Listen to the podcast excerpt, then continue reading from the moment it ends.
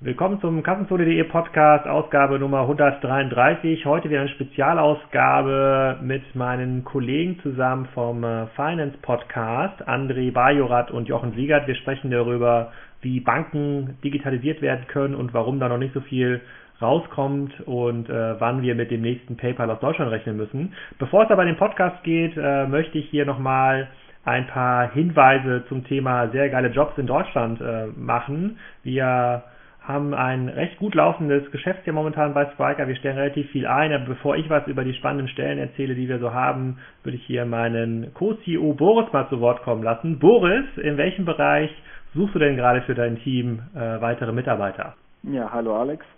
Äh, ich suche in äh, unterschiedlichen Bereichen. Ähm, primär haben wir gerade eine sehr spannende Position ausgeschrieben, die heißt Head of äh, Professional Services. Und ähm, eine weitere, ähm, da wird ein äh, Senior Business Analyst äh, oder Product äh, Manager slash Product Owner gesucht. Ähm, und das sind äh, die zwei ganz, ganz heißen Positionen neben den äh, offenen Stellen, die wir natürlich im Engineering, in der Softwareentwicklung und auch im Business Development offen haben. Und wo suchst du die Stellen? In Hamburg oder in Berlin? Und ab wann, ab wann sind die offen? Äh, wir suchen äh, primär in Berlin ähm, offen sind alle Stellen quasi zu sofort. Ähm, bei den Business Development Stellen haben wir noch ein bisschen Flexibilität ähm, zwischen unserem Hamburger und unserem Berliner Standort. Äh, da können sich dann Bewerber aus beiden Standorten bewerben. Aber der Head of äh, PS und äh, der Business Analyst und äh, die Engineering Leute sind äh, alle primär in Berlin bei uns an unserem äh, Hauptstandort untergebracht. Und vielleicht kurz letzte Frage, an welchen Themen arbeiten die? Arbeiten die irgendwie am Core-Produkt in deinem Team? Arbeiten die dabei, bei den Kunden und Agenturen mitzuhelfen, dass die Projekte laufen? Oder arbeiten die eher bei, sozusagen, bevor Projekte starten?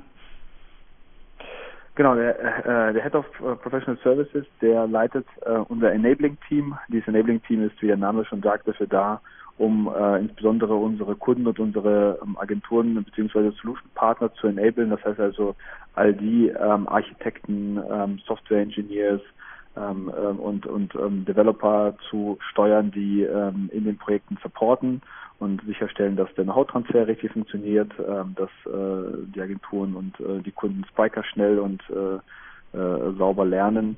Und ähm, der Business Analyst ist primär ähm, dafür da, um äh, zu unterstützen, also quasi die beiden Zielgruppen zu unterstützen bei der bei dem Aufsetzen der Projekte, äh, bei der Definition von Anforderungen, der Definition von Scope, Schneiden von äh, 100 Tage äh, MVP äh, ähm, Anforderungen, um einfach ähm, schnell in die Projekte zu kommen ähm, und sozusagen das, was wir im Produkt mitliefern, äh, maximal mit zu unterstützen und abzudecken.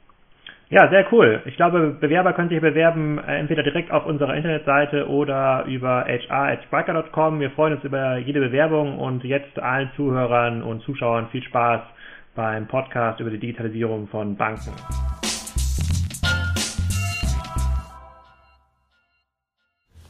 Guten Tag zusammen zur 92. Ausgabe des Fintech-Podcasts von Payment und Banking. Unterstützt vom Online-PSP PayOne, den ihr unter payone.com erreichen könnt. Jochen, du bist bei mir, ne? Hallo, ja. Worüber wollen wir sprechen, Jochen? Wir wollen heute mal über diesen vollkommen überbewerteten Prozess unterhalten, der vor unserer schönen Payment-Page kommt. Okay, und ähm, dafür haben wir einen E-Commerce-Vordenker als Gast. Äh, Jochen, jemand, den du auch immer hörst, den ich auch immer höre. Wen haben wir zu Gast? Den Alexander Graf. Hallo. Hallo. Stell dich doch mal kurz vor. Ja, ich bin Alex, äh, Herausgeber von Kassenzone.de, Gründer und Geschäftsführer von äh, Spriker, auch immer interessiert an äh, Payment News, weil das ja immer auch irgendwie relevant ist in meiner Branche im, im E-Commerce. Da kommt ja diese komische Checkout-Seite ganz am Ende immer Payment drauf, da gibt es für die Dienstleister und äh, da wollte ich mich mal mit euch unterhalten. Ja, super. Also das äh, freut uns echt äh, ungemein, weil wir einfach, ich glaube, über Twitter haben wir das, glaube ich, irgendwie ausgemacht, ne, Alex? Also das, das Thema. Ich glaube ja, ne? Ja, genau. Darüber ist das zustande gekommen. Genau. Ähm, wir machen das sozusagen jetzt unter Payment und Banking, aber trotzdem willst du es irgendwann auch äh, publishen, deshalb läuft ja auch gerade eine Kamera äh, im, im, Hintergrund mit. Ne? Also genau. Sagst du mal ganz kurz, was, äh, Genau, für die ganzen YouTube- und äh, Facebook-SEA, die gibt es nämlich auch in den Kassenzone-Kanälen, ähm, geht es auch ein bisschen darum zu verstehen, wo geht ja die Reise hin, was gibt es denn überhaupt für News und Innovationen, also Dinge, die in eurem Podcast äh, wahrscheinlich total Standard sind, ja, die vorausgesetzt werden, die müssen wir nachher mal so ein bisschen, äh, so ein bisschen abfragen, deswegen ist es quasi keine, kein einseitiges Interview, in dem ihr mir Fragen stellt die ganze Zeit, sondern in dem ich auch zurückfragen kann. Und ähm, dann wird es auch bei Kassenzone gespiegelt und da können die Leute auch nochmal Fragen an euch stellen, ähm, weil ich glaube, wir haben sehr, sehr, ähm, sehr, sehr hetero homogene Hörerschaft und Ja. ich glaube, da können wir beide von ein bisschen profitieren. Ja. Sollen wir uns ganz kurz nochmal vorstellen, wer wir sind für, für deine Hörer? Ja, das wäre total cool. Ja. Jochen, willst du anfangen? Ja, Jochen Siegert, ähm, 17 Jahre im Zahlungsverkehr ähm, aktiv, ähm, habe äh, direkt von der Uni bis zum Mastercard gewechselt, weil ich damals jemanden suchte, der dieses komische Internet-Ding versteht. War da zuständig für alle Innovationen rund um Zahlungsverkehr, die heute jeder nutzt. Ähm, Kartenprüfnummer eingeführt, äh, 3D Secure eingeführt, auch wenn ich da nicht so ganz stolz drauf bin. Äh, ähm, äh, EMV-Chip-Migration äh, verantwortet, war dann äh, zeitlang beim größten Mastercard-Herausgeber. Ähm, bin dann Mitarbeiter Nummer 11 äh, bei PayPal Europa gewesen, in der PayPal Bank, da erst Finanzprodukte eingeführt und dann da drei Jahre die EMEA-Strategie verantwortet. Alexander, ich glaube, war da so mehr oder weniger Pi, als du bei Otto warst, war ich auf der PayPal-Seite. Ähm, und ähm, weil ich dann äh, die Anführungsstrichen Startup-Welt immer gesehen habe als, als ähm, Investor und ähm, Kooperationspartner auf der PayPal-Seite, äh, bin ich dann in die Startup-Welt gegangen ähm, und äh, seitdem bei mehreren Startups, im Moment bei äh, TraxPay. Wir sind ein B2B-Zahlungs-Software-Anbieter äh, im Payment- als auch Supply Chain Finance-Bereich. Jochen, das ist schön. Ne? Das hören immer wieder ein paar, paar Leute sozusagen, die sonst, äh, die sonst uns möglicherweise hören, wissen jetzt auch mal ein bisschen mehr nochmal, was du eigentlich tust und wo du eigentlich herkommst. Ja, das muss man im Podcast 1 hören, da haben wir es mal gemacht. Ja. Den, äh, immer noch der meistgehörte Podcast, glaube ich. Ja. Nee, nee, stimmt nicht. Nee, Bitcoin ist, glaube ich, der, der Hörer. Blockchain-Podcast, der war der meistgehörte. Ich sage ganz kurz was zu mir. André Bajorat, ähm, mindestens genauso lange wie Jochen im Bereich Zahlungsverkehr unterwegs, eher aus der Banking-Welt. Jochen ist eher der, der Payment-Nerd äh, unter uns. Ich komme eher aus der Banking-Welt, habe Online-Banking ähm, von der Pike auf mitgemacht, aus der BTX-Welt damals noch kommt, äh, war lange Zeit ähm, im, im roten Lager unterwegs, rot sozialisiert, Sparkassenfinanzgruppe. Ähm, hier in Hamburg bei Star Finanz und davor noch in Köln eine Zeit lang und war dann Geschäftsführer von Giropay. Und da habe ich dann auch ein Stück weit äh, das Thema Payment kennengelernt und bin mittlerweile aber auch schon längere Zeit, schon seit 2009 raus aus der Sparkassenfinanzgruppe und seitdem eher im Startup-Umfeld unterwegs, zwischendurch auch mal als Consultant unterwegs gewesen und seit ähm, 2012 bei Figo dabei. Ähm, am Anfang als Business Angel und dann irgendwann äh, in die operative Rolle reingekommen, als wir aus einer B2C-Welt in eine B2B-Welt reingeraten sind. Ähm, freiwillig irgendwann, aber trotz alledem äh, mit einem, nach einem harten Ritt. Und äh, ja, mittlerweile sitzen wir hier in Hamburg und wir sitzen hier bei uns im Büro mit 40 Leuten und äh, verstehen uns selber als Banking Service Provider und äh, das ist eine große Parallele zur Payment-Welt. Kannst du noch mal ein bisschen erklären für den normalen Hörer? Wir haben ja so einen Händler-Hersteller-Hintergrund. Also Die wenigsten werden aus dem Versicherungs- und Bankenbereich kommen. Was denn Figo genau ist, welches Problem ihr löst? Ja, was wir bei Figo machen ist, ähm, was ich gerade schon sagte, wir verstehen uns als Banking Service Provider. Das heißt, wir sind ähm, eine Infrastruktur, ähm, die zwischen den existierenden Banksystemen und Diensten obendrauf stattfindet. Ähm, Im Grunde genommen aus der, aus der Payment-Welt betrachtet kann man das ein bisschen mit einer Sofortüberweisung vergleichen. Nur dass Sofortüberweisung auf der einen Seite zwar auch die Verbindung in die ganzen Bankenwelten hat, aber gleichzeitig nur ein Produkt oben drauf gebaut hat. Also sozusagen den eigenen Use Case, nämlich den Überweisungscase ähm, gebaut hat. Und was wir machen, wir haben die Infrastruktur der Bank auf der einen Seite angebunden und bieten darauf Dritten die Möglichkeit an, diese Infrastruktur zu nutzen und auf diese Bankwelt zu connecten. Und insofern äh, gar nicht so unrelevant ähm, auch für die äh, Zahlungsverkehrswelt, weil du natürlich mit Bankdaten eine ganze Menge machen kannst auf der einen Seite, also auch im, im Payment-Umfeld, um zu gucken, ob offene Posten äh, abzugleichen, auf der einen Seite ähm, Bonitäten festzustellen, aber halt auch immer Überweisungen auszuführen. Das Und wir. B2B heißt, eure Kunden sind jetzt keine Endkunden wie ich, sondern sind zum Beispiel Händler oder andere Banken? Oder welches, was macht ihr da konkret für die? Genau, also auf der einen Seite sind es Banken, so was wie eine Deutsche Bank, die halt zum Beispiel ihren Kunden, ihren Endkunden die Möglichkeit bietet, auf alle anderen Bankkonten auch zugreifen zu können oder auf einem Paperkonto zugreifen zu können, um in einem Frontend alle seine Bankdaten ähm, sehen zu können. Aber gleichzeitig halt auch sowas wie ein Aux Money, ähm, die halt im Rahmen eines äh, Kreditantragsprozesses ähm, den Kunden bittet, seine Bankdaten einzugeben, um dann Real-Time-Scoring zu machen, um danach halt einen Kredit zu geben. Oder Dienste wie FinReach, Fino, die den Online-Kontowechsel dem Kunden anbieten, um von einem Konto zu einem anderen Konto zu wechseln. Die nutzen unsere Infrastruktur, um dann auf die Bestandsdaten des Kunden zugreifen zu können. Okay, bleiben wir mal ganz kurz, bei- ich muss das ein bisschen besser verstehen, diesem Aux Money Beispiel. Das ist ja, da bin ich ein Endkunde in diesem Fall, wo ich einen Kredit. Mhm, äh, du siehst Kredit uns aber nicht. Äh, Genau, wie gebe ich dann, wie gebe ich dann ähm, Aux Money meine Kreditdaten? Also ich bin zum Beispiel ein äh, Kunde von der Volksbank. Ich weiß nicht, die sind wahrscheinlich auch Partner bei euch. Wenn du aus dem roten Lager kommst, die, die müssen ja auch dazugehören.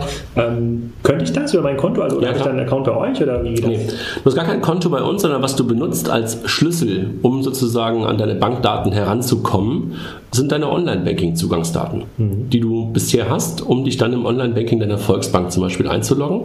Dort nutzt du die gleichen Credentials, deine Benutzername und dein Passwort oder deine Online-Kontonummer und deine PIN, ähm, um dann in einem Aux Money-Prozess dein Konto zu verbinden ähnlich wie den Facebook Connect, wenn du so willst, connectest du dich mit deinem Bankkonto, um dann Zugriff auf deine Bankdaten zu ermöglichen.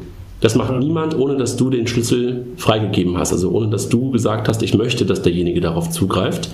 Und dann kannst du aber deine Bankkontodaten, die du ansonsten gerne mal als PDF irgendwo hinschicken musst oder halt irgendwo exportieren oder irgendwo importieren musst, im sofortigen Zugriff ermöglichen. Und das machen wir, also dass wir... Okay, in diesem Fall, wenn ich das jetzt eingebe, in diesem Aux Money Kreditantragsprozess, dann können die sofort lesen, was auf meinem Konto genau. passiert ist und können daraus dann scoren, anstatt dass ich denen dann einen Bankauszug schicke als genau. PDF oder okay. Und was wir halt noch machen, wir, wir bereiten die Daten noch auf, indem wir sie kategorisieren, mhm. dass du halt so eine Art ähm, ähm Gegenüberstellung hast, was der Kunde halt an Ausgaben und Einnahmen und sowas. Also in diesem Fall, er versucht hier so eine Art Standardschnittstelle zu werden für den Markt. Wir sind eine Standardschnittstelle. Das heißt, ähm, egal welche Banken du hast, egal welche Kreditkarten du hast auf der, auf der einen Seite, du hast eine API und auf die greifst du über uns zu, also du nutzt uns als Standard-API, um auf alle anderen, wir nennen es aber Financial Sources zugreifen zu können.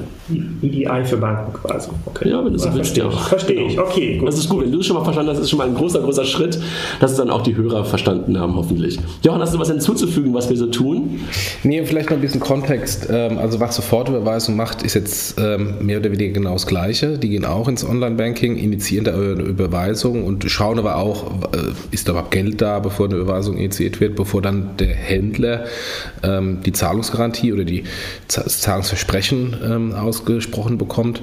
Ähm, und das Gleiche kann man sich auch vorstellen, wenn ich jetzt ein großer Online-Händler bin und möchte Rechnungskauf anbieten ähm, und bin jetzt nicht so zufrieden mit der Datenqualität äh, von den bestehenden Auskunfteien, weil die ja sehr historisch getrieben sind. Also ich mag vielleicht schon längst wieder gut sein, aber bin da noch schlecht oder ich mag schon ganz schlecht sein, bin aber in der Auskunftei noch sehr gut, ähm, kann ich das auch nutzen als alternative Datenquelle oder um die Conversion noch weiterzutreiben.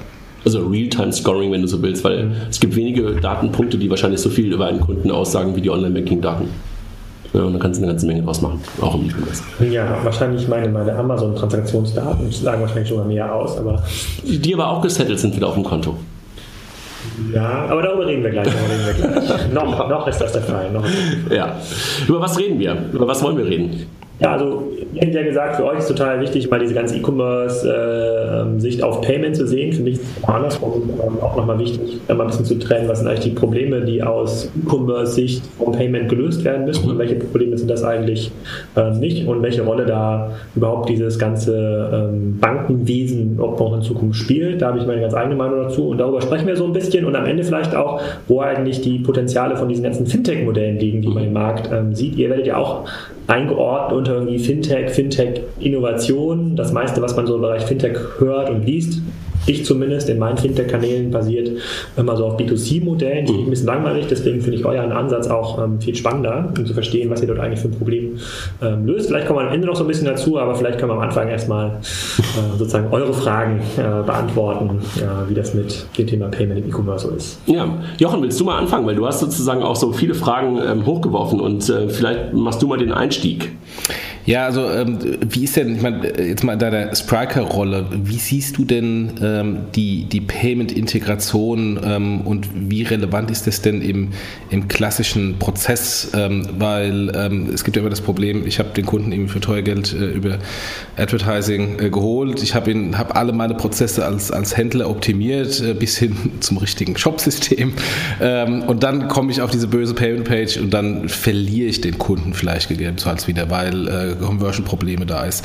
Wie, wie, siehst du denn diese Verzahnung der Prozesse? Ist das okay? Ist das äh, bei einigen gut gelöst oder ist es noch ein Riesenproblem? Also hier muss man mal zwischen verschiedenen Sichten trennen. Ne? Es, gibt die, es gibt die Sicht der, der Händler oder auch der Markenhersteller, die irgendwie Payment haben. Es gibt die Sicht der Kunden und es gibt die Sicht der Anbieter, die sich in, die versuchen, in diesem Payment-Prozess eine Rolle zu spielen. Also hinten raus irgendwie so ein kleines Button oder ein Logo zu haben auf der, auf der Checkout-Seite. Bisher war es ja immer Usus, im, im E-Commerce-Markt zu denken, naja, je mehr Optionen ich dem Kunden im Checkout anbiete und je je äh, friktionsloser ich das mache, desto besser ist, ist das Ganze. Das ist so ganz, ganz, ganz, ganz klassisch, wenn man so auf so eine E-Commerce-Messe geht, wie Internet World letzte Woche, ist das so der ähm, Marktmeinung. Das war früher auch so, wenn ich einmal kurz äh, einhaken darf, wenn ich früher irgendwie gucken wollte, welche Payment-Varianten es momentan gibt, bin ich immer auf BWin gegangen. Weil BWin für mich immer das Beispiel dafür war, dass man alles, was es irgendwo gab im Payment, eingebunden hat. Also sozusagen so mehr, so, so viele ja. Payment-Varianten wie möglich, umso mehr Umsatz war so ein bisschen so die, die Regel. Ne? Ja, genau, genau, genau. Das ist ja auch, das sind ja auch ganz viele Marktstudien. So, da muss man mal schauen, wer hat die irgendwie erstellt und wie wurden, wie wurden die erstellt. Da, wenn, man, äh, wenn man die alle Studien zusammenzählt, dann kommt man auf, äh, müsste man eigentlich auf eine, ähm, eine Conversion-Quote von über 100 Prozent kommen, äh, wenn das also wahr, wahr wäre. So, die Realität sieht ein bisschen ähm, anders aus. Ähm, der, der, Händler, genau, vielleicht gucken wir die beiden Sichten nochmal, die beiden anderen Sichten nochmal an. Der Händler versucht natürlich seine,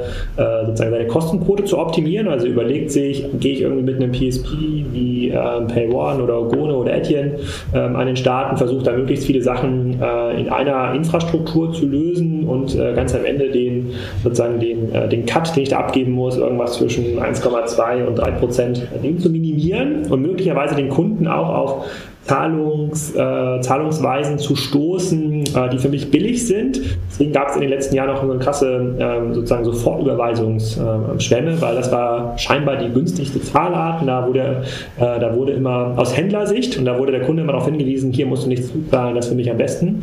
So, der Kunde hat aber ein ganz anderes Interesse. Der Kunde will eigentlich damit ja gar nicht so viel zu tun haben. Am, am liebsten ist, er kommt, ich kaufe das Produkt, ja, klickt auf den Kaufbutton und der Rest passiert automatisch. Da kann man sich mal über, da muss man sich mal so ein bisschen überlegen, wo sehen wir denn schon so Idealszenarien? Das sehen wir in einer Amazon-Welt sicherlich. Da klicke ich auf Bestellen und äh, diese ganze, dieser ganze ähm, Rattenschwanz, ähm, Adresse, ähm, Payment-Daten, das alles eigentlich schon gelöst. Das ist diese One-Click-Bestellung und in der Alexa-Echo-Welt, wann immer die auch kommen mag, ist sogar das nicht mehr der Fall. Da sage ich nur, ich möchte ein folgendes Produkt zu einem guten Preis. Am Ende des Tages wird das irgendwie von meinem Konto abbucht. Vielleicht noch nicht mal von meinem Konto, sondern von meinem Amazon-Guthaben. Da wird zum Beispiel bei mir schon relativ viel abgebucht. Also es ging, viele Transaktionen sind gar nicht mehr in meinem Konto ersichtlich, weil ich sehr viel über mein PayPal oder Amazon-Guthaben löse und das, ich, das führe ich gar nicht mehr dem klassischen Bankenmarkt zu. Mhm. Aber dann Amazon Guthaben, also sozusagen, weil du mal als Marktplatzbetreiber bei Amazon verkaufst und dort ein, dort ein Guthaben hast? Oder ja, nee, nee, nee, gar nicht, gar nicht deswegen. Es gibt ja, also ich weiß gar nicht, wie viele Retouren ich habe. Ich glaube, bei Amazon vielleicht ein 10% habe ich mhm. schon an, an Retouren. Da kann ich überlegen, habe ich das als Gutschein im Amazon-Konto oder lasse ich mir das zurücküberweisen. Ich, für mich habe ich es mal als Guthaben, auch wenn mir gar nicht, gar nicht so viel bringt. okay, das habe ich noch nie gemacht. Jetzt verstehe ich, was du meinst. Okay, genau, und bei, bei, PayPal ist es so, ich ähm, verkaufe relativ viel überschüssigen Kram bei, äh, bei eBay. Mhm. So, und ähm, das legt quasi mein PayPal-Konto auf. Ja, PayPal ist bei mir genauso. Das habe ich immer gut haben. Das ist für mich so ein Zweitkonto. Das kommt den Markt gar nicht so. So, jetzt bleiben wir mal bei der Kundensicht. Aus der Kundensicht ist es so, je weniger ich da auf dieser Checkout-Seite irgendwie rum, äh, ähm, sozusagen rumhändeln muss, desto besser. Ich glaube, dass die, wenn man sich mal anschaut, ähm, äh, was, was gibt es überhaupt für Shops und Anbieter da draußen, dass natürlich die Shops, die eine sehr, sehr friktionslose Einbindung haben, wo ich aber immer noch meine Nutzerdaten einbinden muss, die sind schon ziemlich gut davor. Also ähm, Shop, der jetzt diesen, diesen neuen kleiner Checkouts irgendwie super eingebunden hat auf so One-Page, äh, ähm, One-Page-Format, was mobil gut funktioniert, was auch der Desktop-Variante gut funktioniert, was, was total selbsterklärend ist, der wird schon signifikant höhere Conversion-Raten haben als ein Shop, der das nicht hat. Ähm, allerdings wird wahrscheinlich ein Shop, der Amazon Checkout integriert hat, auch wenn er noch so hässlich aussieht, wahrscheinlich noch höhere Conversion-Raten oder haben. Oder PayPal Express, ne? Ja, oder, oder, oder PayPal Express noch höhere Conversion-Raten haben. So, und ich persönlich stelle mich immer so ein bisschen auf, der, ähm, auf die Seiten des, ähm, des Nutzers und überlege, überlege mir, ähm, in welchem Szenario kann denn ein Anbieter äh, auf diesen Idealcase zurückfallen? Also ähm, am Ende des Tages gar keine Zahlungsinformationen ähm, abfragen. Vielleicht lässt das auch ein, ein Google oder so ein Facebook-Cookie am Ende des Tages einmal, mhm. ähm, einmal zu. Das sind eigentlich die besten, das sind die besten Szenarien am Ende des Tages. Wo bezahlen, wo bezahlen Teil eines Prozesses ist und gar, kein, gar, kein, gar keine Handlung mehr sozusagen notwendig. Ja, ja, Ich, glaube, ich glaube, man muss natürlich überlegen, dass heute, heute habe ich in einem E-Commerce-Umfeld, im Shop-Umfeld immer dieses, ich, ich suche mir konkret ein Produkt aus und lasse das dann, lasse das dann, äh, muss das irgendwie bezahlen, kann mir noch überlegen, PayPal versus äh, Lastschrift versus äh, versus Rechnung. Ähm, äh, das Schrecklichste für mich ist irgendwie sowas wie äh, Vorabüberweisung. Da muss ich irgendwie die Kontodaten rauskopieren in mein Bankkonto. Also das ist total, total nervig. In Zukunft wird es ja bei vielen Produkten so sein, dass ich das zum Beispiel mieten kann. Ja, oder ich kann das, äh, ich kann halt irgendwie smarte Ratenzahlmodelle. Idealerweise bietet mir der das auch automatisch an und sagt mir, naja, du kannst das hier vielleicht für du kannst, nimm doch mal diese Kamera, die du hier kaufen willst, bezahl doch nur einen, äh, einen, ein Drittel davon, dafür kannst du die drei Monate nutzen mhm. ja, und dann kannst du die einfach zurückschicken. Ja, solche, in diesen Fällen, mhm. das, ist ein, das, ist, das ist aus meiner Sicht Handel. Da macht es Sinn, diese Payment-Frage irgendwie in diesem Handelsformat ähm, zu klären. In allen Fällen, wo es eigentlich nur darum geht, dass am Ende des Tages der richtige Betrag von meinem Konto abgebucht ist und, wenn ich zurückgeschickt habe, der Betrag wieder zurückkommt, das ist eigentlich etwas, womit der Kunde nicht mehr so viel zu tun haben will. Und je friktionsloser diese Einbindung ist, desto besser ist für den Kunden. Auch diese Shops oder auch Anbieter setzen sich am Ende des Tages durch. Mhm. Aber es ist nicht sogar, ähm, wenn man mal ganz kurz so die, die, die Welt in Richtung Banken schlägt oder die Brücke Richtung Banken schlägt, ist sogar eine Chance für die Bank, so ein zentraler Player darin zu sein und äh, dich einfach immer noch danach darüber entscheiden zu lassen, wie du eigentlich gerade setteln willst, wenn man so will. Ne? Sondern sagst du einfach, ich, ich logge mich mit meiner Bank ein, die einfach alles über weiß. Und im Hintergrund äh, findet entweder eine Kreditkartenzahlung oder eine direkte ELV-Zahlung oder möglicherweise sogar ein Kredit statt.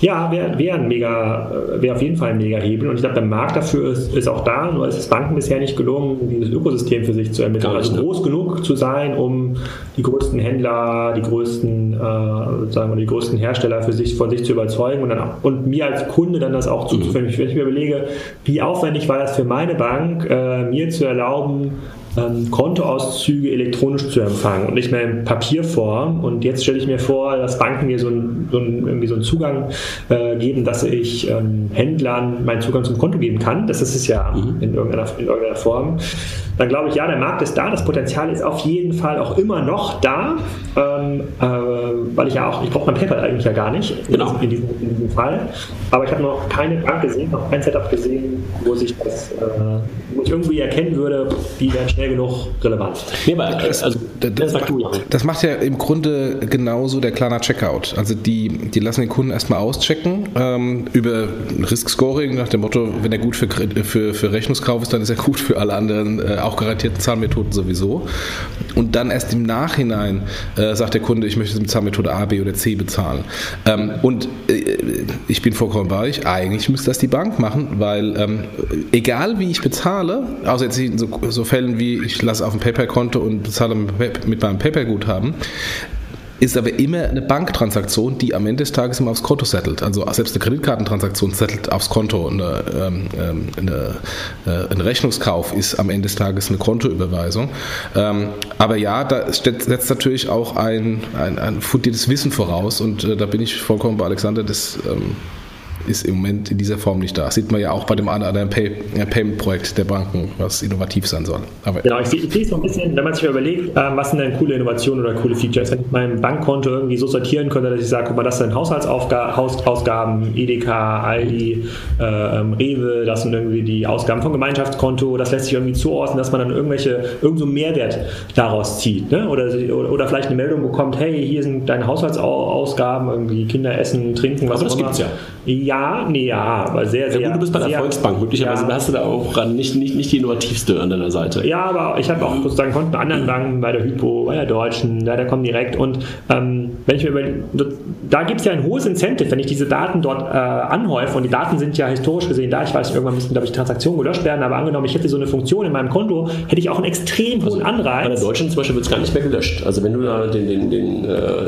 bestimmte Funktionen von denen äh, nutzt, wird es nie wieder gelöscht und du hast dann nicht wirklich in der Tat, wie du es gerade sagst, den größten Datenschatz, den man sich eigentlich vorstellen kann. Genau, und der ist ja auch total cool. Angenommen, es gäbe diese Funktion dort, hätte ich auch ein hohes Incentive in einer neuen Transaktion. Angenommen, ich kaufe mir jetzt irgendwas in einem Shop, der nicht Amazon oder eBay heißt, äh, mein Zahlungsmittel irgendwie dort anzuwenden, weil ich erwarte, dass das äh, da auf meinem Konto irgendwie einläuft und ich dann irgendwelche Sachen für die Steuern exportieren kann und irgendwelche Sachen ausrechnen kann. Und bisher sind die Konten halt sehr doof. Ne? Sehr, sehr, sehr, sehr, sehr, sehr, sehr, statisch. Und da liegt halt sehr, sehr sind halt nicht vernetzt. Sind, das ist, glaube ich, der Punkt. Also sind, die sind nicht in der Welt, in dem Kontext, in dem du dich gerade befindest. Ja. Du bist eigentlich in einem Kontext ein einkaufen und da willst du das Konto, weil das ja eigentlich das ist, wo das Ganze irgendwo stattfindet, wenn du, wenn du bezahlst, willst du nicht einbinden. Ja? Und dann sollte es aber auch so smart wie möglich sein, dass zu einem Konto dann möglicherweise sowas wie eine Kreditkarte gehört, dass dazu sowas gehört wie ein Ratenkauf, dass dazu etwas genau. gehört wie eine Sofortüberweisung.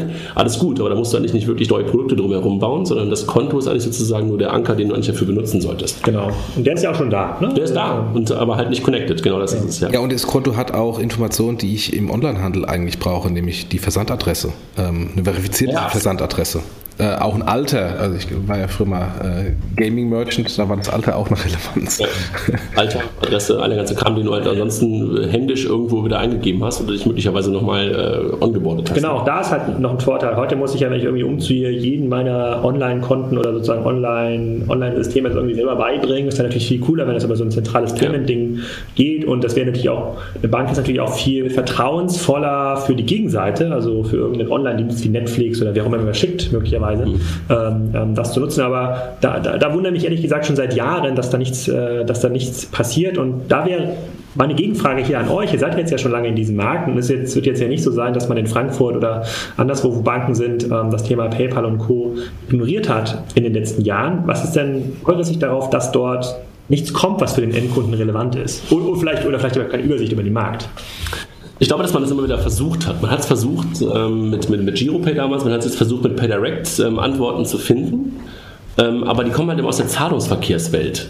Weißt du, die, die Leute gucken aus dem, aus dem Prozess des Zahlungsverkehrs, gucken da drauf und gucken aber nicht aus der E-Commerce-Brille, aus der User-Brille da drauf. Und äh, ansonsten, äh, das ist, glaube ich, einer der, der Gründe dafür, dass man mit den Projekten, die man hat, nicht erfolgreich ist. Und man kommt nicht aus dem Need, aus dem Need des Handels auf der einen Seite, also dein Need, wenn du so willst, und auch nie aus der, aus der, aus der, aus der Brille des Endkunden, sondern man kommt halt mit Argumenten, dass man sagt, das ist eine Garantie, man kommt mit solchen Argumenten wie, das ist gehostet in Deutschland, das sind aber nicht die Probleme, die wir halt da draußen haben, ne? sondern das sind halt schöne Nice-to-Have-Teile, die irgendwie dazukommen könnten, aber es löst nicht wirklich ein Problem. Und ähm, das ist, glaube ich, die, die man hat das Thema E-Commerce auf der Bankenseite verschlafen und man hat jetzt keine Möglichkeit mehr wirklich aufzuschließen zu diesen ganz, ganz großen Playern wie PayPal.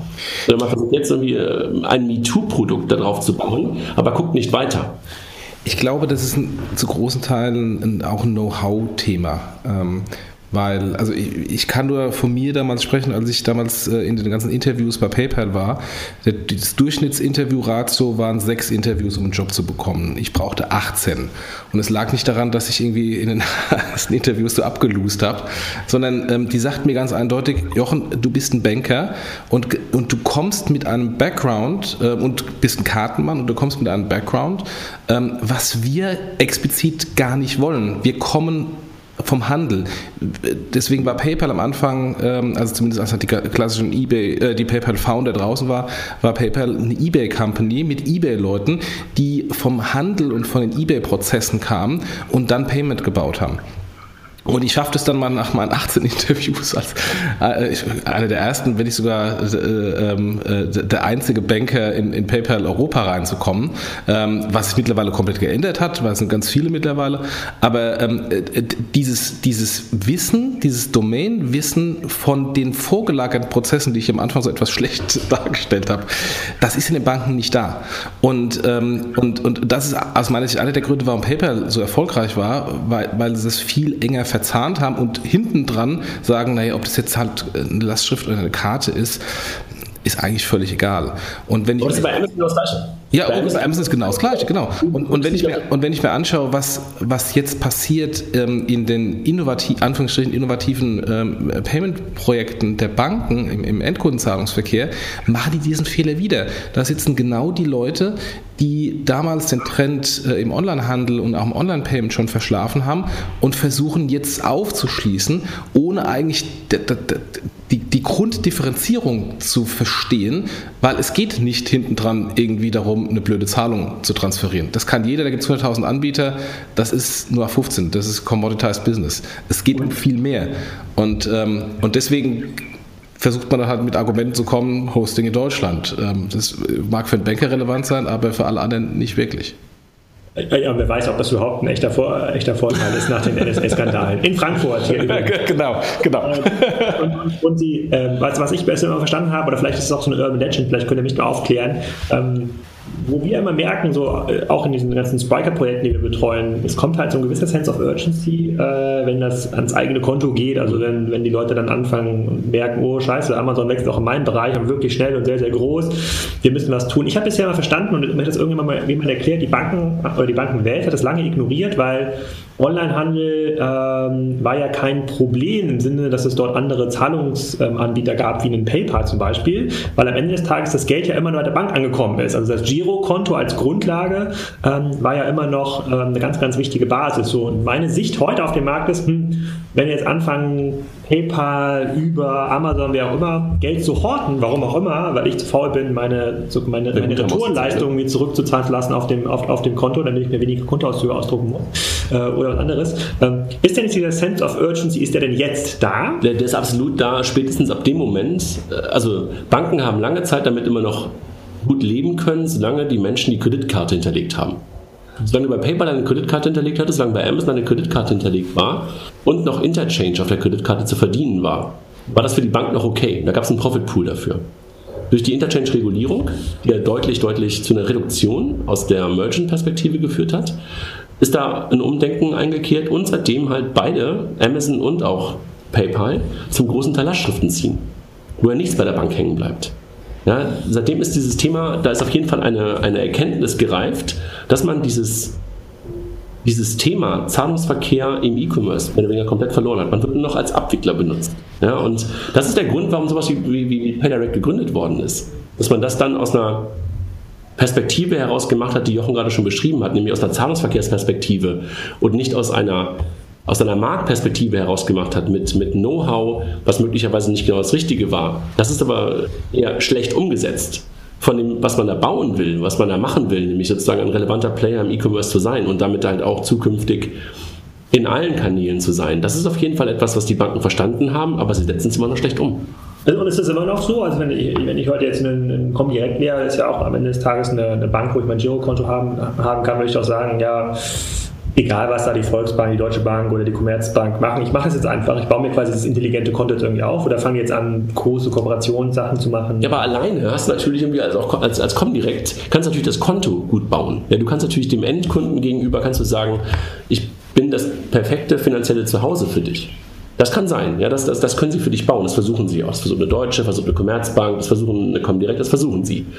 Aber dieses Thema accessible zu machen im E-Commerce und als Zahlungsverkehrsvariante zu haben, das kannst du ja nicht alleine machen. Also insofern ist ein ein Joint Venture oder wie auch immer man das da nennen will, Konsortium, äh, dummerweise aber aus einer ja. alten Perspektive gedacht, ja, ist nicht so falsch. Nur du musst es dann natürlich auch machen, dass es eine Relevanz schafft und du musst natürlich dann auch die Leute abholen, die das ganze Ding auch nutzen sollen. Ja, also ich glaube daran, also unabhängig wie gut die Ideen sind von dem PayDirect, ich glaube daran wird es halt immer scheitern, weil so Konsortium und Arbeitsgruppen, das oder das sind immer so ein bisschen genossenschaftlich, ja, da reden viele mit, das ist PayPal wirkt halt heute wie so eine super Win-Strategie, war aber wenn man sich mal die PayPal-Entstehung anschaut, da gab es auch tausend Zufälle, Total. die halt sehr, sehr unternehmerisch gelöst werden müssen. Ja, aber Konsortien haben halt das Problem, dass sie basisdemokratische Entscheidungswege haben. Ja. Und basisdemokratische Entscheidungswege führen meistens zu mittelmäßigen Produkten. Mhm. Ja, und das ist halt irgendwie eine der größten Herausforderungen. Jochen, ich glaube, wir haben wahrscheinlich gerade schon ein paar Sachen gesagt, die du wahrscheinlich noch unterstreichen willst. Ja, und äh, ich wollte noch einen, einen ähm, Aspekt reinbringen von der, von der Händlerseite ähm, unabhängig davon, ob jetzt ähm, eine, eine PayPal-Transaktion Lastschrift oder eine Kreditkarte ist, das ist für die Bank ähm, ein Mini-Ertrag mittlerweile. Also Kreditkarte verdienen sie auch nicht mehr so sehr viel Geld. Das tut eigentlich gar nicht so sehr weh mehr, ob das jetzt das eine oder andere ist. Ähm, aber das, was du, Alexander, vorhin sagtest mit, ich habe da mein Geld auf meinem PayPal-Konto und ziehe das gar nicht mehr runter, ähm, aus Firmenperspektive, wenn ich ähm, eine Kreditlinie meinem Firmenkunden gebe, sehe ich ja ja heute alle Umsätze wenn da ein PayPal ist ähm, oder ein Amazon, wo ähm, ein Pooling erfolgt, bevor es auf dem Bankkonto landet oder dann nur aggregiert auf dem Bankkonto landet, habe ich ja eine relevante Sicht auf meinen Firmenkunden und auch dessen Bonität und dessen Umsatz in dieser Form gar nicht mehr. Ja, also das ist auch ein, ein, ein, größeres Problem. Und äh, da, dieses Pooling ähm, also höre ich zumindest, äh, ist noch viel mehr ein Problem, ähm, als, ähm, naja, ob das jetzt per Lastschrift oder Kreditkarte läuft. Ja, also Problem für die ähm, Händler und Banken, aber nicht so ein Problem für PayPal. Nee, ein Problem für die Banken. Ja. Ein Problem für die Bank, weil plötzlich dann nicht mehr, ähm, du weißt gar nicht mehr, was bei deinem Händler, äh, bei, bei, deinem Kunden eigentlich passiert. Ja. Und plötzlich fängt dann ein Amazon an, fängt plötzlich dann auch ein PayPal an, Unternehmenskredite herauszugeben. Ne? Und damit sind wir ja auch bei, so ein bisschen auch bei so einem Thema, was dich ja auch, glaube ich, treibt, das Thema Plattformen generell. Ja? Also was, was seht ihr denn? Also wenn, wenn ihr auf das oder wenn du auf das Thema drauf guckst, also die Amazonisierung, wenn du so willst, dieser Welt. Also was bleibt sozusagen für den sonstigen E-Commerce hängen? Genau, also ich, das hat, für mich auch wieder verschiedene so Effekte und verschiedene Sichten. Ne? Einmal würde ich halt nochmal, wenn ich sozusagen in der alten Payment denke, bleibe, mhm. sozusagen, was für Zahlungsmittel nutze ich, würde ich immer ein bisschen unterscheiden zwischen ähm, Vielbesteller und Wenigbesteller. Was wir heute mhm. ja sehen, den ganzen Studien am Markt und den ganzen Daten, die auf den Messen so generiert werden und gezeigt werden, das ist immer so ein Marktschnitt. Ja, da sind mhm. auch die Kunden drin und auch die Zahlverhaltensweisen, ähm, die ähm, äh, sozusagen die irgendwie neue Online-Kunden mhm. ähm,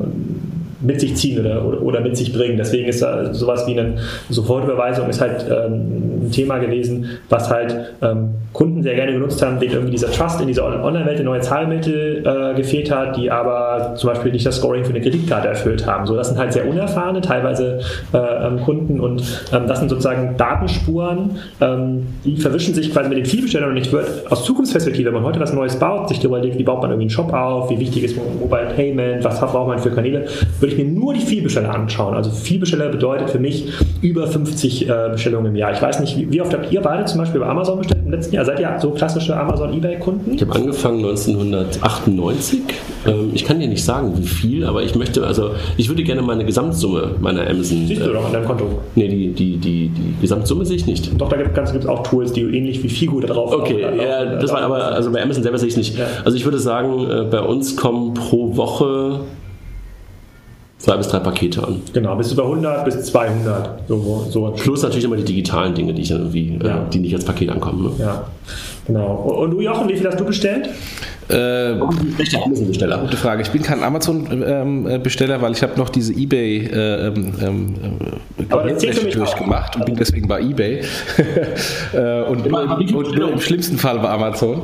Ähm, aber also ich bin auf jeden Fall Heavy User. Ähm, äh, mindestens einmal, wenn ich zweimal die Woche kommt irgendein Paket an und äh, ich würde mal sagen, äh, die Hälfte davon ist auf eBay und Amazon. Ja. Und ist das auch so? Also wenn ich meine Amazon, eBay, also ich denke mal sozusagen pro Tag, pro Werktag ein Paket kommt locker bei uns zu Hause, äh, zu Hause an. Da kommt dann sowas wie, da kommt wie Limango dazu, Bräuniger, Salando, ne, sozusagen Amazon, Ebay, aber wirklich auch, äh, ob das jetzt Geburtstagskarten für den Kindergeburtstag sind für 3,50 Euro, die kommen ja auch als sozusagen ist alles so. Und quasi diese Verhaltensweise würde ich mir mal genau anschauen. Das ist ja nur eine Art Gewohnheit. Also meine, auch meine Eltern und Schwiegereltern werden ja diesen Rhythmus kommen. In, in, relativ kurzer Zeit, in zwei, drei Jahren, haben die es auch raus, dass man eben nicht mehr für den Wischmob zum, zum nächsten Platz oder Metro fahren muss, sondern den sich einfach online zuschicken lassen kann. So, und diese Vielbesteller, die agieren in der Regel anders. Die sind, ähm, entweder sind die in diesem Amazon-Ebay-Ökosystem schon, ja, und PayPal, PayPal war jetzt, verzerrt das ein bisschen, weil das mal Teil dieses Ebay-Ökosystems, äh, dieses Ökosystems war. Und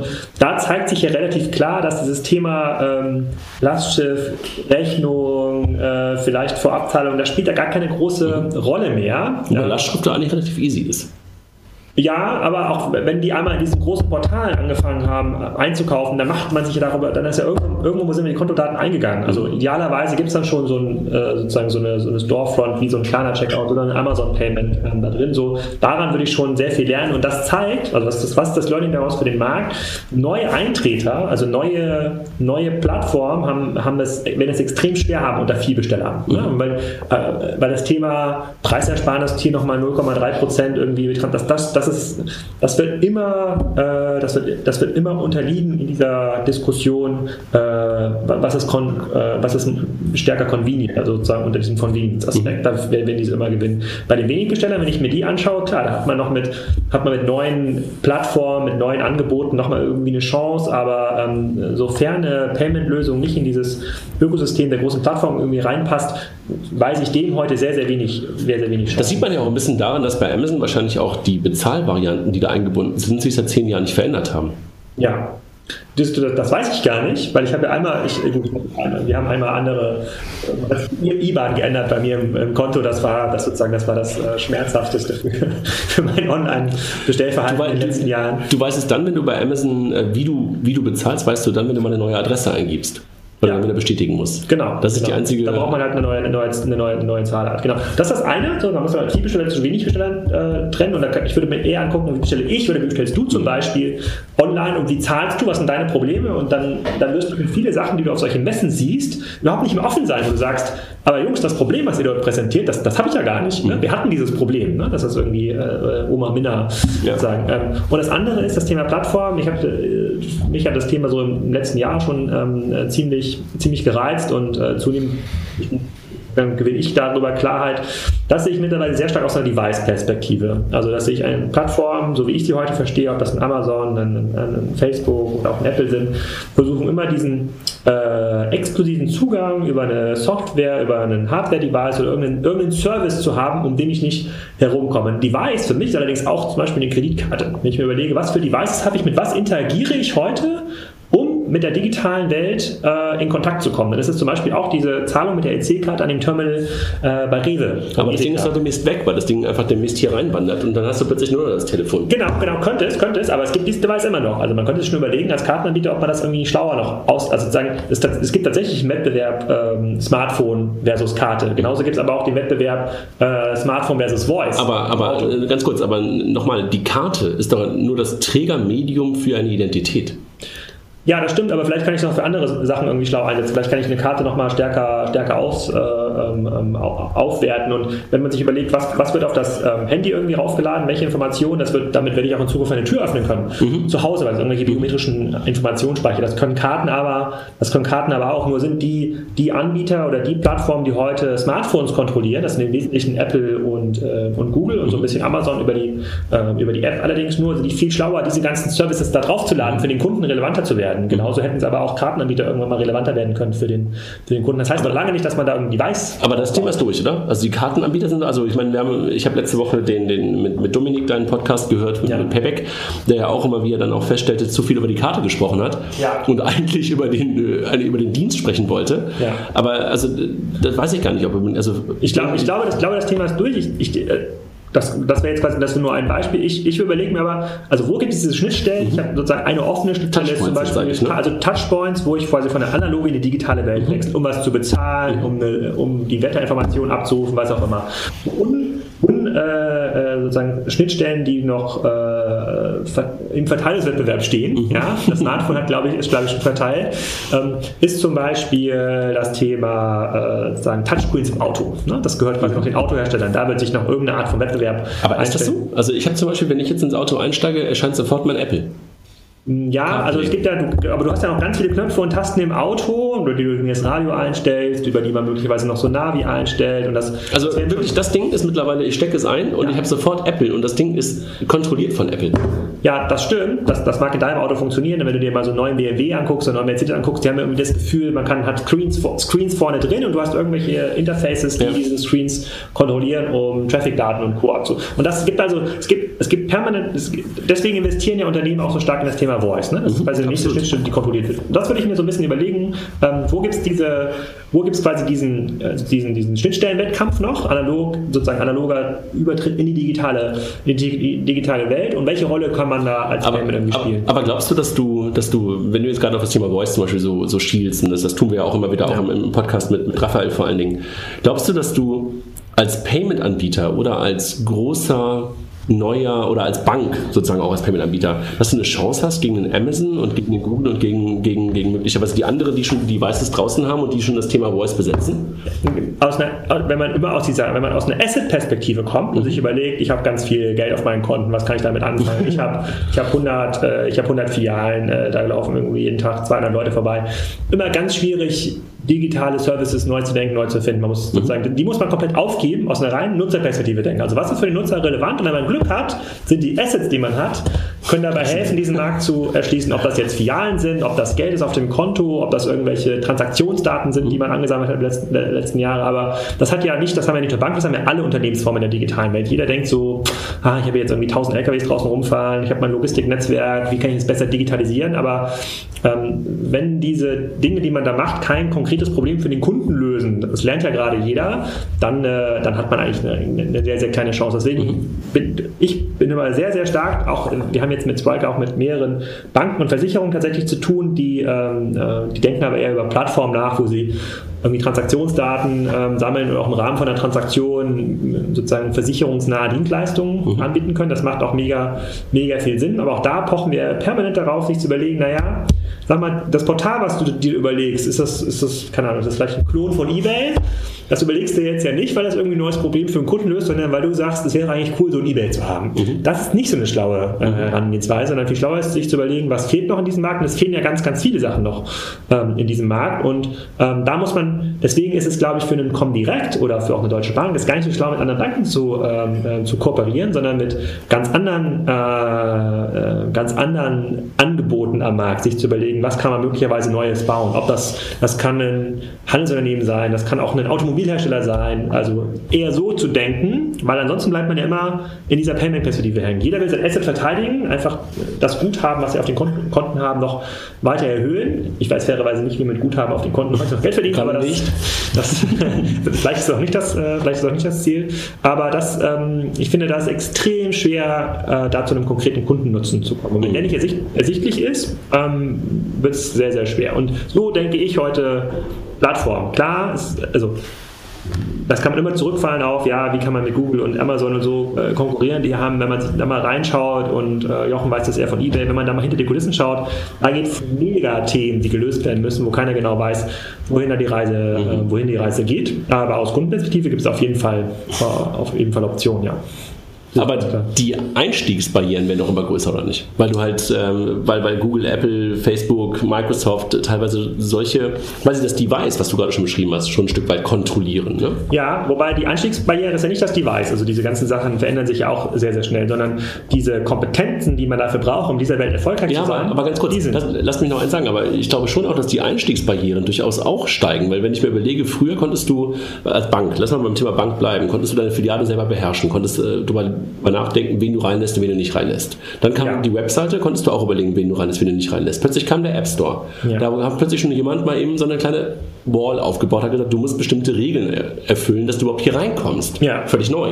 Völlig neu für solche Mega-Player wie Banken, dass plötzlich ein Apple oder ein Google ihnen sagen konnte, ob sie überhaupt da rein dürfen. Und jetzt kommen Voice-Dinger, die die Bank ja. bestimmt selber rausbringen werden. Genau. Also das heißt, die, die, die, die Hürde steigt doch schon, oder nicht? Das sehe ich anders. Das okay. sehe ich deshalb anders, weil, wenn ich mir überlege, wer schafft es denn dort im App Store reinzukommen? Welche Skills schaffen es denn bei Alexa mhm. oben zu sein? Das sind ja teilweise Skills und Apps von Leuten, die kommen ja gar nicht aus dem Markt. Ja? Die mhm. sind seit irgendwie sechs Monaten in den Markt und haben irgendwie ein bisschen externes Kapital gesammelt so, und die können das. Ja? Mhm. Und diese Kompetenzen, die diese Leute haben, die fehlen den Banken. Total die sind aber auf einmal, genau, die sind viel, die sind viel, viel relevanter. Also diese, wir, wir, wir fassen uns mal zusammen, heute werden Unternehmen um das Thema Code und Daten herumgebaut, ja, und äh, dann ist möglicherweise eine Filiale oder ein konkretes Produkt wie bei Salando Fashion, das ist austauschbar, ja, aber sagen Salando verkauft nicht äh, bessere Hosen als Otto, die verkaufen Hosen, Hosen besser, ja, und das machen sie nicht, weil sie 50 schlauere, äh, 50 schlaue Einkäufer haben, die ein besseres Gefühl für Farben und Stoffe haben, ja, die ein halbes Jahr vorher wissen, was verkauft werden kann, sondern weil die Leute einfach viel schneller iterieren. So, wenn ich mir das überlege, also heute sind diese Portale da, es sind, sind der Need ist da, äh, der Kunden, aber Banken oder generell dieser, dieser ganze Payment-Sektor, denen fehlen so ein bisschen die Fähigkeiten, so wie ihr die ja auch euch aufbaut, da reinzukommen, auszuprobieren und zu experimentieren in so einer, in so einer, in so einer, in so einer Kooperative, ja, mit irgendwie drei anderen Banken zusammen, wird man, niemand kann sagen, sagen, welcher Service morgen von dem Kunden angenommen wird. Man muss halt ausprobieren. So, mhm. Probier das doch mal in so einem Konsortium zu machen. Und, und, und, in, den, in den Führungsebenen und teilweise bis runter auf den Teamleiter gibt es ja, gibt's sehr, sehr wenig Skills, mhm. sozusagen, um das technisch zu verstehen. Da, da wird sich eher überlegt, okay, wie können wir ein möglichst großes Angebot schaffen, damit wir gemeinsam Google überzeugen, unsere, unsere, äh, sozusagen unseren Service da reinzubauen. Und von der Idee bis zum Aufbau dieses Service, da gibt es schon irgendwie 100, äh, sozusagen 100 kleine ähm, Andres und Jochens in Berlin, die es gebaut haben. Ja, das ist eine These, die ich irgendwie auch seit, seit, seit einer, einer, gewissen Zeit auch mal vertrete, dass, äh, wenn wir auf die Banken gucken, dass gerade Bank und Banking sich voneinander trennt. Ne? Also du, was du, was du heute möglicherweise schon auch im im E-Commerce hast, dass das Einkauf vom Handel sich ja auch getrennt hat, ein Stück weit. Ja. Also und, und Bank und Banking trennt sich komplett. Also die Bank ist nicht mehr unbedingt derjenige, wo du Banking betreiben wirst. Also du ja. gehst vielleicht noch auf die, auf die Volksbank Kiel-Seite, ja, weil das so wie momentan noch so ist, aber ähm, zukünftig wirst du das nicht mehr tun, sondern du wirst halt den Platz dir suchen, der dir beste Banking-Experience bietet. Und das ist natürlich auch ein Platz für, für die ja, Großen. Ne? Genau, das, das heute, heute ist ja quasi Amazon mein ERP. Ja? Ich bestelle die Ja. meisten Sachen, also ich würde sagen 70 Prozent bestelle ich bei Amazon, das heißt, da liegen die meisten Transaktionsdaten. Wenn ich da reinschaue, dann weiß ich ungefähr, welche Produkte, von denen ich bestellt habe, habe ich eigentlich schon zu Hause und welche habe ich zurückgeschickt. Das wird ja, steht ja nirgendwo anders. Ja, aber eigentlich könnte die Bank das viel, viel, eigentlich könnte mir die Bank so eine Art Mini-ERP für zu Hause Eigentlich ist, äh, äh, anbieten. genau, plus Versicherungsleistung Ja, und dann es ja da, nur ist das Problem, ähm, da könnten wir uns jetzt zusammen hinsetzen und können zu kommen direkt gehen oder zur, zur Deutschen Bank und, und denen zeigen, wie man das bauen sollte. Aber viel wichtiger ist es, irgendwie in drei Monaten einen, irgendwie einen konkreten, mit einem konkreten MVP mal draußen am Markt Ja. zu sein. Und muss ja nicht in Deutschland sein, kann ja irgendwo anders sein, ist ja, ist ja egal. Hauptsache man lernt dann mal am, am Kunden, weil die Probleme, die die Kunden heute haben, sind ganz anders als die Probleme, die sie in einem halben Jahr haben. Und da muss man halt total hinterher matchen. Deswegen ist es,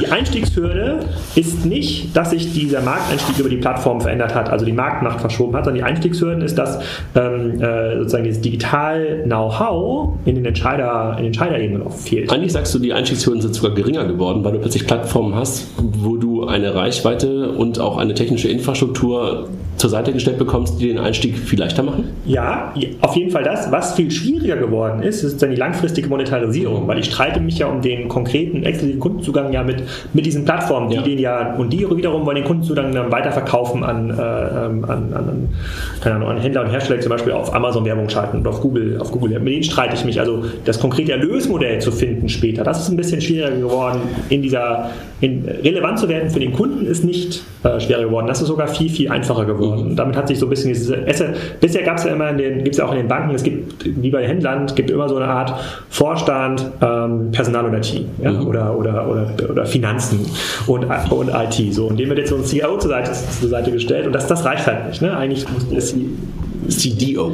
ja, CDO, ja, Chief Digital, ja, ja, ja, das genau, das ändert sich ja gerade so ein bisschen. Und das ist halt, das ist schwierig, aber ich finde, es gibt mega viele ähm, Angriffspotenziale, bei denen ich aber auch nicht erklären könnte gegenüber der Bank, wie das Refinanzierungsmodell direkt übermorgen aussieht und wie viele Kunden ähm, darauf gehen oder wann nicht die 2 Millionen Investment sozusagen, wann der Rückzahlungszeit, das weiß ich nicht. Aber eigentlich geht es ja darum, sozusagen Relevanz zu behalten oder Relevanz wieder zu, wieder zu erlangen. Ja? die relevant, das Interessante für die Banken und deswegen finde ich es auch sozusagen Perspektive so spannend. Das Interessante ist ja, heute loggt sich ja noch jeder in sein, in sein komisches Konto ein, obwohl dieser Zugang total hässlich ist und dieser Abruf der letzten 90 Tage, Bank, es ist alles, sieht alles total komisch aus und das Potenzial ist ja noch da. Man hat wahrscheinlich ja noch ein, zwei oder drei Jahre, um was, um sinnvolle Sachen äh, ähm, zu bauen. Und was kommt dann raus? Dann kommt irgendwie eine neue, dann kommt irgendwie eine App raus. Ja, das sozusagen, das sind Dinge, die, vor fünf Jahren, genau, das sind Dinge, die waren vor fünf Jahren relevant und das, äh, diese Lernen, also das Lernen passiert nicht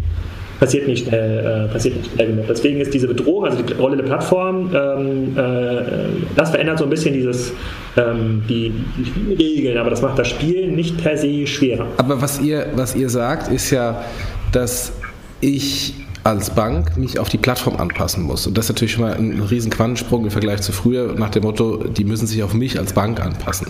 Ähm, und ich bin, ich bin da bei euch nach dem Motto, ich kann da irgendwie Kontoservices ähm, über eine API auf der Plattform machen, dass dann ähm, ähm, ich da enger vielleicht in, in, in der Journey, in der Plattform ähm, als Bank vielleicht auftauche. Aber wenn ich nochmal auf Bankprodukte gehe und sage, mein Produkt ist eigentlich Zahlungsverkehr, mein Produkt ist Kredite, mein Produkt ist Online-Banking oder äh, Girokonto führen. Ähm, da sieht es ein bisschen anders aus, weil wenn ich mir jetzt anschaue, gerade rein Zahlungsverkehr, ich bin online, bin Bank-Payment-Verfahren äh, und versuche ähm, möglichst äh, Relevanz ähm, auf der Checkout-Page zu bekommen. Aufgrund der Tatsache, dass immer mehr Heavy-User bei ähm, Plattformen bestellen, also eBay, Google, ähm, Zalando, wenn man dazu nimmt, die immer mehr stärken, äh, immer mehr ähm, äh, steigen, Umsatz gemessen am Restmarkt. Da ist es natürlich so, dass da die Integration ähm, immer schwieriger wird und dann die Umsatzanteile immer schwieriger zu bekommen und die Transaktionsanteile immer schwieriger zu bekommen. Das heißt also, ich als Bank mit meinem Produkt bin eigentlich nur noch im Longtail, weil ich in den normalen Zahlungsverkehr bei bei einem Amazon und Google in dieser Form gar nicht reinkomme. Ja, das, das, das, das stimmt.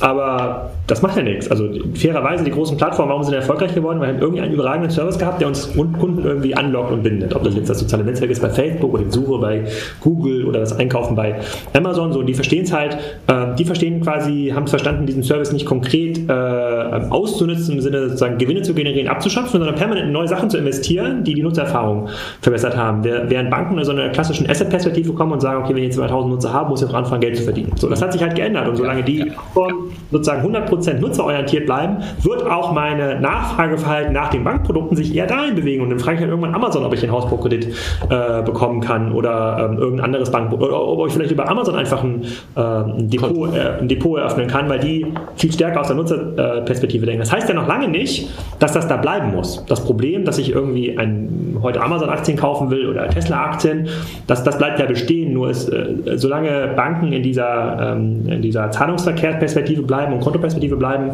und nicht in diese Nutzerperspektive äh, hineinrutschen, wird es, glaube ich, extrem schwer und es wird eher schwerer, in, in, Zukunft.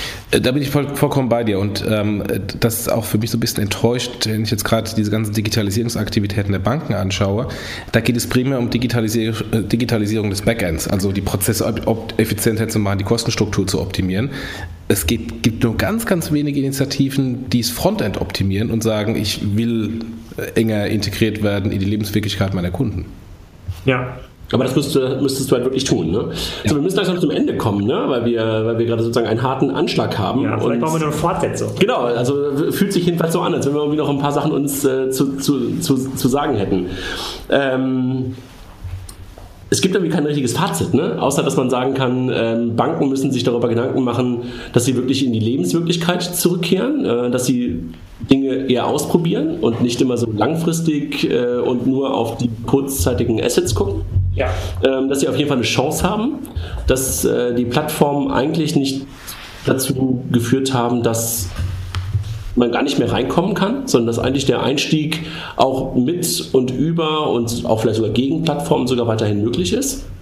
Ähm, dass das Thema Payment eigentlich ein Teil eines Prozesses ist und kein wirkliches Produkt ist. Ja. ja und dass es vor allen Dingen auf die User Journey ankommt im, im, im, im Einkaufen ähm, und dass du ein anderes Online-Banking haben willst. Genau, ich sehe immer das, das, das Potenzial, also ich, ich sage immer, ich werde immer gefragt, sozusagen, wie, wie, kann Amazon noch wachsen oder wo, wohin kann da die Reise noch gehen? Dann sage ich immer, naja, Amazon hat heute irgendwie so 15 bis 25 Milliarden, je nach Zielweise vom, vom deutschen B2C ähm, Handels, äh, Handelsvolumen ähm, sich, sich geklaut. 400 Milliarden werden ungefähr gehandelt, 450 Milliarden inklusive Food, da kommt nochmal B2B rauf, dann nochmal 800 bis 900 Milliarden.